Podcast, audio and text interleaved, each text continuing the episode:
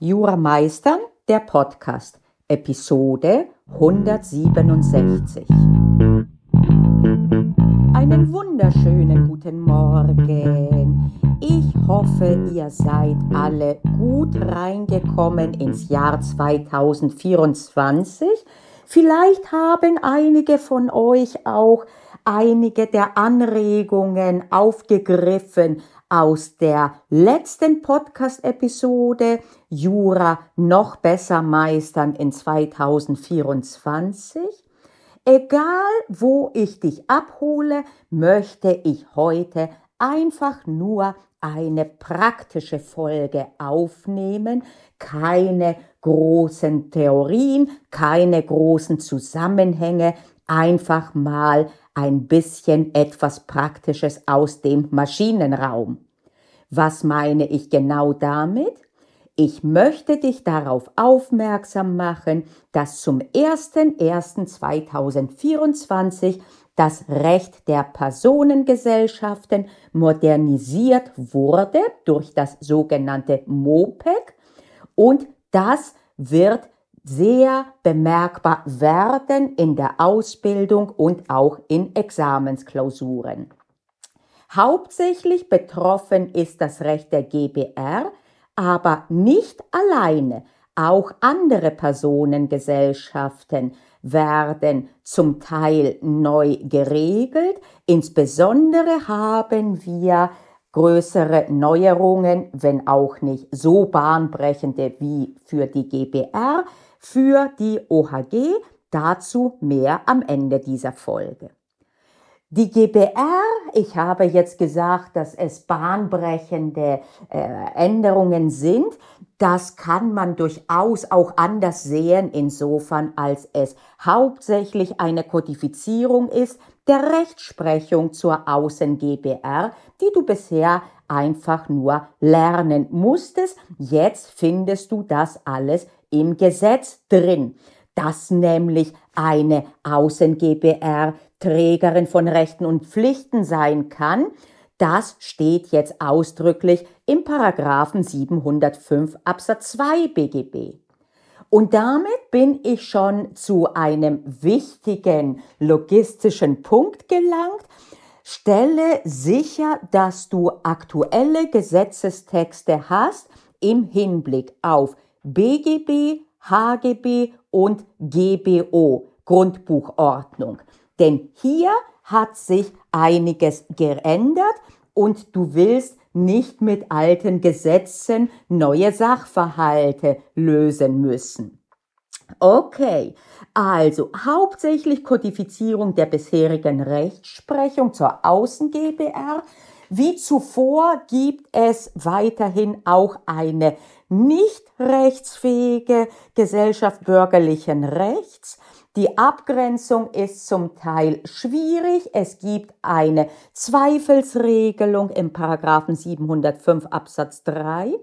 Aber auch hier, da Zweifelsregelung schwierig zu ermitteln, wie es sich äh, verhalten wird zwischen der Autonomie der Gesellschafter, äh, ihre Gestaltungsfreiheit auszuüben und dem Schutz des Rechtsverkehrs.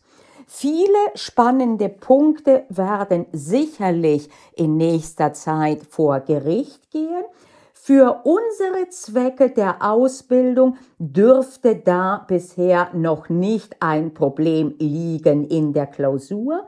Hier dürfte es relativ straightforward möglich sein, eine Konstellation zu lösen. Und die Hauptaufgabe wird sein, die richtigen Vorschriften sich zusammenzuklauben zur Rechtsfähigkeit eben, zur Vertretung, äh, zur ähm, Grundbuchfähigkeit, äh, wie kann denn die GBR äh, Grundstücksvermögen erwerben, zur Trägerschaft eben keine Gesamthand mehr, die Außen GBR, sondern das Vermögen steht direkt der Gesellschaft zu. Das wirst du alles finden können. Achte auch auf eine etwas versteckte Vorschrift, denn sie steht vorne bei dem eher technischen Zeug über die Eintragung ins Register. Dort findest du den Paragraphen 707a Absatz 3 BGB, der die Anwendbarkeit des Paragraphen 15 HGB anordnet, die sogenannte Publizität des Handelsregisters. Und das lässt sich trefflich in eine Klausur einbauen, in dem insbesondere eine Vertretungsbefugnis falsch eingetragen ist im Gesellschaftsregister. Und diese doch nicht vertretungsbefugte Person zum Beispiel einen Vertrag eingeht auf Verkäufer oder auf Käuferseite jeweils und in Wirklichkeit keine Vertretungsbefugnis hatte, aber über 15 HGB eben als vertretungsbefugt anzusehen ist. Okay, das sind also auf einer Metaebene die Dinge, die ich dir mitgeben will. Du hast bereits bemerkt, ich habe dich jetzt nicht, nicht einmal mit den wichtigsten Normen zugeschüttet, sondern ich wollte nur dein Bewusstsein dafür schärfen, dass wir eine neue Regelung haben, dass sie grundsätzlich kodifiziert die vorherige durch die Rechtsprechung entwickelte Lage. Darüber hinaus haben wir aber auch Änderungen in logistischer Hinsicht von Hausnummern, die du beachten solltest im Gesetz. Zum Beispiel steht die Haftung der Gesellschafter einer OHG jetzt nicht mehr in Paragraphen 128 HGB, sondern im Paragraphen 126 HGB. Ebenfalls die Vorschrift, dass die OHG Trägerin von Rechten und Pflichten ist, findest du nicht mehr im 124 HGB, sondern im Paragraph 105 Absatz 2 HGB. Achte also darauf, dass du nicht automatisch und auswendig irgendwelche Dinge schreibst oder suchst. Mach dich vertraut mit den neu geordneten Gesetzestexten Beachte auch in der Grundbuchordnung den Paragraphen 47 Absatz 2 GBO, der mittelbar einen Registerzwang einfügt, wenn eine GBR ein Recht an einem Grundstück erwerben oder auch veräußern möchte, denn nach dieser neuen Vorschrift ist es nur möglich, wenn sie im Register eingetragen ist. Okay, das ist also das eine, das Logistische. Das andere, das für die Praxis, aber eventuell auch für dich bahnbrechend sein könnte, ist eine Öffnung des OHG-Rechts für Freiberufe. Bisher war es erforderlich, dass ein Handelsgewerbe betrieben wird, meinetwegen auch ein kleinkaufmännisches mit der Option eben als kann Kaufmann oder Kauffrau, aber jetzt haben wir neben der Ausnahme, dass auch nur eigenes Vermögen verwaltet werden kann, das hatten wir schon.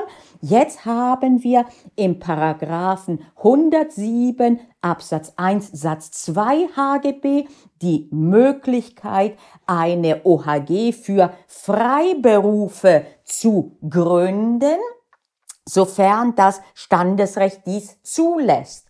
Und Deswegen wird ein Teil der Klausuren zum Beispiel, die früher über eine Partnerschaftsgesellschaft gegangen sind, heute über eine OHG auch möglich zu lösen sein.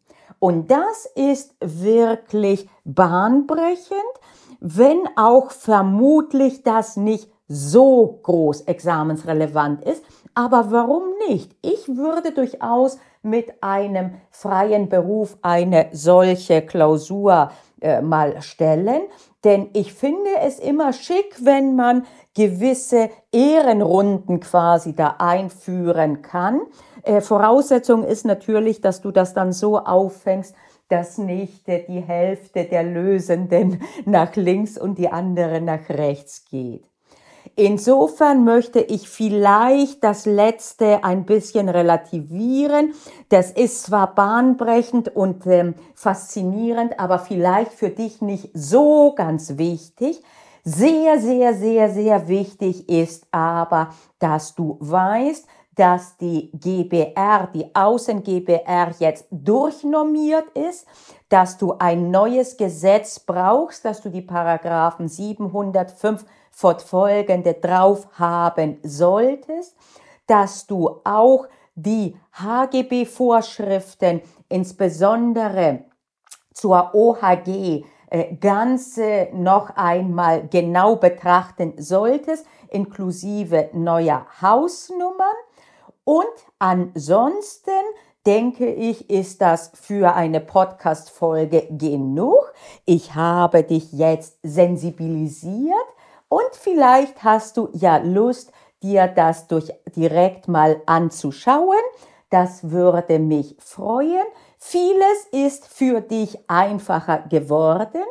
Natürlich gibt es für die Praxis auch neue Probleme, aber die meisten von denen, das ist die gute Nachricht, eignen sich nicht für Klausuren. Für Klausuren dürfte alles einfacher geworden sein, allerdings mit der Schwierigkeit, dass wir umdenken müssen und nicht mehr irgendwelche Theorien abspulen, sondern einfach den Grundsatz folgen, ein Blick ins Gesetz erleichtert die Rechtsfindung. In diesem Sinne frohes äh, Auffrischen oder zum ersten Mal entdecken und bis zur nächsten Woche. Deine Panayota Lakis von Jurameistern, dem Podcast und von Jurameistern, dem innovativen Online-Repetitorium. Bis nächste Woche.